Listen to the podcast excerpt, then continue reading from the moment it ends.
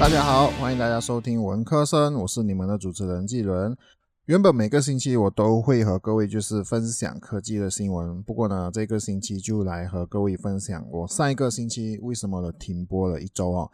是的，各位，我上一个星期呢就确诊了，所以说就为什么我上一个星期就停播。然后今天呢，我就来和各位分享，就是确诊的那几天，我那时候的身体的状况，还有我要面对到一些事情到底是怎么样哦。所以今天呢是文科生的生，是生活的生啊。在三月十三日的时候，当天就是星期日哦，我和往常一样，就是早上我就去了教会嘛。就在教会的时候，我其实就发现到自己的身体的。状况就是有一点不一样，就是身体越来越热，然而手脚却是冰冷的。当时确实有感觉到身体不舒服，所以说就想说教会聚会好之后呢，就赶快回家。虽然说聚会结束的时候有弟兄呢，他就约我吃早餐，然后我就拒绝了他，因为我确实身体就不舒服了。回到家的时候，我马上就躺在床上休息了。当时我觉得可能是想说，哎，昨晚没有睡好，我觉得不舒服。可是身体呢，就其实越来越热。而我老婆呢，就察觉到我的状况，她就帮我准备冷毛巾敷在我的额头和肩膀。我一路睡到下午，可是身体状况还是非常的糟糕哦。而且在这种时候生病，都会联想到是否确诊了新冠肺炎，所以呢，我就决定就做了 RTK 检验。RTK 检验可以以皮腔式或者是口水式的方式来进行检验了，而皮腔式是比较准确的。然后我就决定就是说做皮腔式，只是。皮腔式呢，我自己是第一次做，所以我为自己做的时候呢，也是有点笨手笨脚。做好了之后呢，就发现到了自己确诊，因为 RTK 的 test kit 呢，它就出现了两条线。稍微就和各位就科普一下哦，RTK test kit 或者 RTK 试剂盒呢，就是有点类似像验孕棒那样子，出现一条线呢，就是没有确诊；如果是两条线的话呢，就是确诊了。可是出现在 test kit 上面的两条线呢，其实它就很模糊，没有很明显，而且是很久了才会出现。我想说，我会不会是说我做皮腔试的方式不对？所以呢，我就再做一次，就是用口水试哦。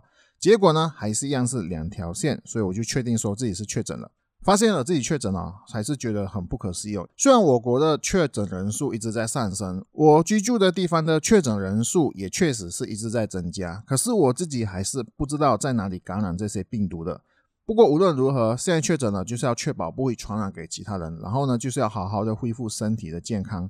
隔离方面呢，我就自己一个人在房间隔离，而我就让我的老婆呢就回到岳母的家。所以三月十三日是我第一天确诊，我的感觉呢就是像生了重病一样，完全就没有胃口吃东西，身体就非常的虚弱。不过当时呢还没有有咳嗽的那种状况出现哦。虽然说是确诊了，但是我的家人就是我妈妈呢，就是还坚持就是为我刮痧，就非常的感谢我妈妈。刮痧的时候呢，我和妈妈当然都有戴口罩，而且我直到今天呢，我妈妈还是一样没有确诊，所以呢，我妈妈是没有被感染到的。然后当天睡觉之前呢，我就吃了退烧药，也喝了一些凉茶。不过当天晚上呢，就是真的是几乎都睡不着哦，因为我不管我怎么躺，我都觉得。不对劲，我身体就真的是非常的不对劲，无论是侧躺啊、平躺啊，我都感觉不怎么好。直到后来呢，我是坐在床头上靠着床头，然后睡着了。然后确诊来到第二天的时候呢，第二天我就感觉有比较好，不像第一天那么糟糕，就是身体没有再发热，或者是手脚呢就不再冰冷。不过身体还是很虚弱，胃口还是一样没有开哦，就没有很想要吃东西。不过今天我需要去附近的政府诊疗所报告我的病情，同时呢，我原本是。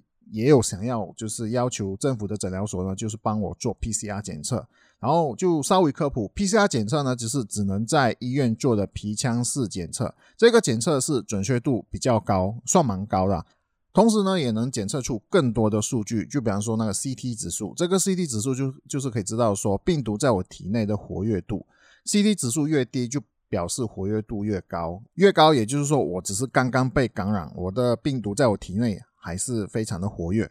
相反呢，如果 CT 指数越高呢，就代表说病毒在我体内已经一段时间，活跃度就没那么高了。不过到了政府的诊疗所之后呢，那里的医生说，只要做了 RTK 检测，政府都会接受这个结果，就是没有必要再做出 PCR 的检测。加上 PCR 检测的结果呢，是需要几天才会出来的。如果你是要很快就要知道 PCR 检测的结果的话呢，那就得去私人的医院处理。不过私人的医院呢，就会有收取那个费用。但是想说，如果政府会接受 RTK 检测的话呢，我就把我昨天的检测给他们看就好。之后那里的医生呢，就教如何使用 App，就是用手机的应用呢，就是来提交确诊的报告。提交之后呢，App 那里就会出现居家隔离的指示和需要隔离的日期。这对我来说是必要的，因为我的公司是需要有来自政府的隔离指示，以表示我真的确诊和需要隔离。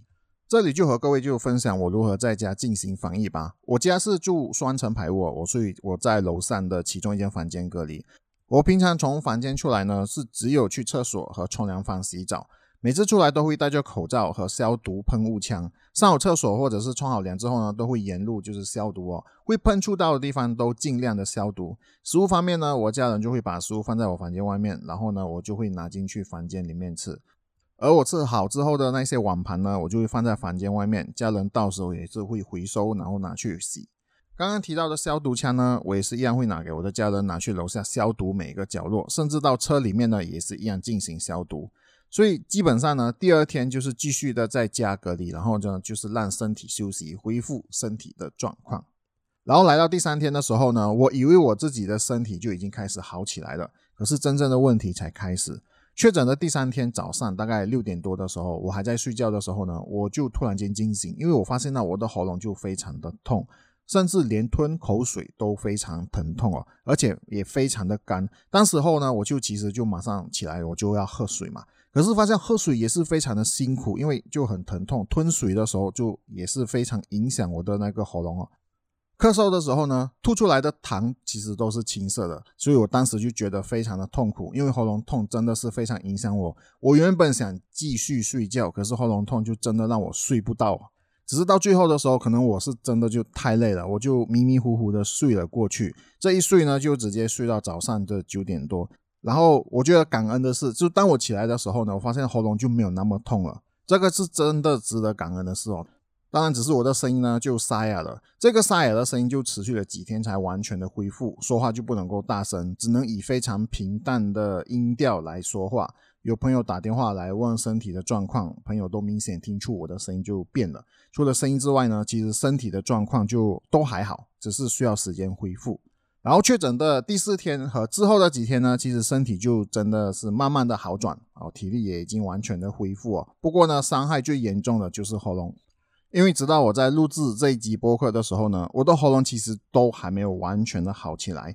虽然说不是非常严重的咳嗽，也不是说就是会一直咳，不过晚上睡觉的时候呢，会咳嗽是非常头疼的事情，因为这会让我在晚上睡觉的时候呢，都一直被打扰。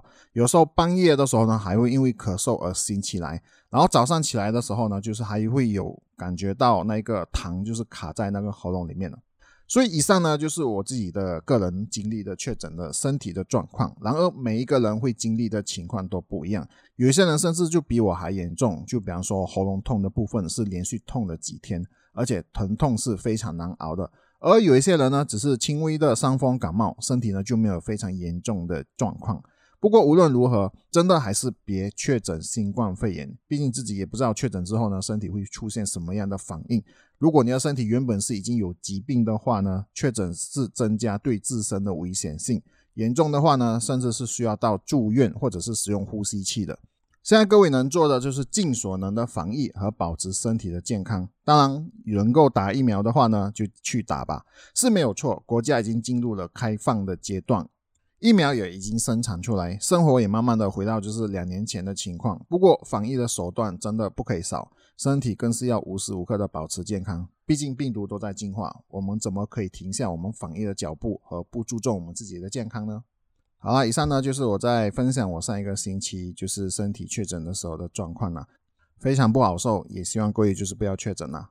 如果各位喜欢这集的话呢，就不妨订阅和分享我的播客频道啦。各位也可以留言和给予五星的好评。我的 IG、Twitter 和面子书呢，只要搜寻 Q 论人家就可以找到我啦。Medium 那里呢也是不定时会有更新。如果各位是喜欢阅读文字的话呢，各位也可以在 Medium 那边一样搜寻 Q 论人家就可以找到我啦。谢谢各位的收听，非常感恩啊！你现在收听的是文科生，我们下一集再见。